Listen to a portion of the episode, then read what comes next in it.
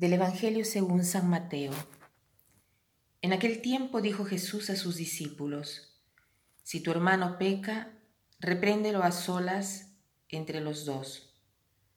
Si te hace caso, has salvado a tu hermano. Si no te hace caso, llama a otro o a otros dos para que todo el asunto quede confirmado por boca de dos o tres testigos. Si no les hace caso, díselo a la comunidad. Y si no hace caso ni siquiera a la comunidad, considéralo como un pagano o un publicano. Hoy el Señor nos, eh, nos habla de un argumento que es muy importante, eh, que es la corrección fraterna. ¿Qué cosa es la corrección fraterna? La corrección fraterna es un acto de caridad, es ayudar a una persona a ser sí misma, eh, a corregir sus errores y que a veces durante el día estos errores nos quitan la paz o nos hacen hasta tropezar. Pero ¿qué cosa sucede? Que a veces la persona que es corregida no acepta la corrección o porque es susceptible o, la rechaza porque se siente ofendida. Entonces, ¿qué cosa es lo que se debe hacer? En primer lugar, la corrección fraterna es un acto de caridad. Tenemos que saber esto. Es un mandato de Dios, o sea, Dios quiere que hagamos esta corrección fraterna. Pero como todo precepto positivo, esto no, no siempre obliga en cambio, el precepto negativo obliga siempre. Seguramente los preceptos negativos, eh, perdón, positivos, dicen cosas obligatorias, pero no siempre pueden ser hechos en el acto. Y particularmente, si nosotros sabemos que una corrección puede inducirlo todavía peor, debemos evitar de corregirlo.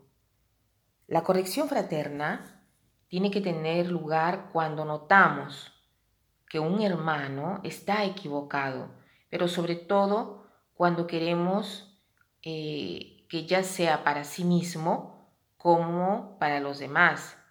Ese error eh, no tiene que tener consecuencias negativas, ni para la persona ni para los otros, ¿no? No puede eh, tener consecuencias que puedan recaer sobre todo el grupo o sobre toda una comunidad. Entonces, la corrección fraterna es un deber que todos tenemos, pero que va hecha en su debido tiempo, en su debido lugar y con buenos modos. En primer lugar, tiempo y lugar. ¿Qué quiere decir? Que no todos los momentos son adecuados para una corrección fraterna, porque en algunos momentos la persona o no está en grado de recibir la corrección o está cansada o porque está eh, concentrado o concentrada en lo que está haciendo o porque todavía no tiene la suficiente madurez para reconocer el error. Y también es eh, importante el lugar porque no se puede hacer una corrección delante de todos porque de esta forma yo hago avergonzar a la persona que está equivocada. Entonces, la corrección fraterna va hecha con caridad, con delicadeza, con amor, con el anhelo vivo de recuperar al hermano, ¿no? Y con la intención de hacerle ver que se puede eh, convencer o corregir mejor. El hermano se refiere aquí no solo el hermano de carne, sino todo prójimo. Que hay eh, comportamientos hay comportamientos mejores que puede eh, hacer eh, o puede obrar, esto habría que hacerle ver, ¿no? Y que puede salir de la situación equivocada en la cual se encuentra.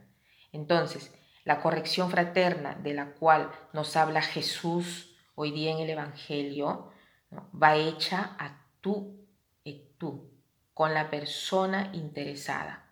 Ahora, si esta persona no recibe la corrección, entonces ¿no? Puedo recurrir a una autoridad más grande o incluso a una comunidad o a otra persona, pero no debe ser jamás hecha de manera tal de avergonzar a la persona para difamarla o para vengarse de la persona. Se necesita siempre corregir, siempre, pero con el fin de tenerla cerca, con el deseo de que siga también las huellas de Jesús. Entonces, hagamos hoy el propósito de ver cuando yo tengo que corregir a alguien, ¿cómo lo hago? En primer lugar, ¿cómo lo hago? De repente eh, no lo hago por vergüenza, ni siquiera eso lo hago, o porque no quiero ser mal vista por la otra persona, porque a veces hacer la corrección fraterna quiere decir perder un poco la confianza de la persona a la que se está corrigiendo. En realidad no es fácil hacer una, una corrección fraterna, pero preguntémonos, cuando trato de corregir a alguien, ¿lo hago con amor, por amor? ¿Qué cosa me está a mí motivando? ¿Qué cosa me está induciendo a corregir a tal persona? Es verdaderamente el deseo de ver a esta persona que mejore o es para no tener yo las consecuencias negativas de tantos errores de mis hermanos o de las otras personas, ¿no? O, o para humillar o para bajarle la cresta al otro, como se dice. Entonces, hagamos el propósito de corregir al otro no para ponernos nosotros en, buena luz ante los demás y humillar. Y para terminar, quiero citar esta frase que dice así. Dos cosas debe enseñar la experiencia. La primera es que se necesita corregir mucho. La segunda es que no se necesita corregir demasiado. Que pasen un buen día.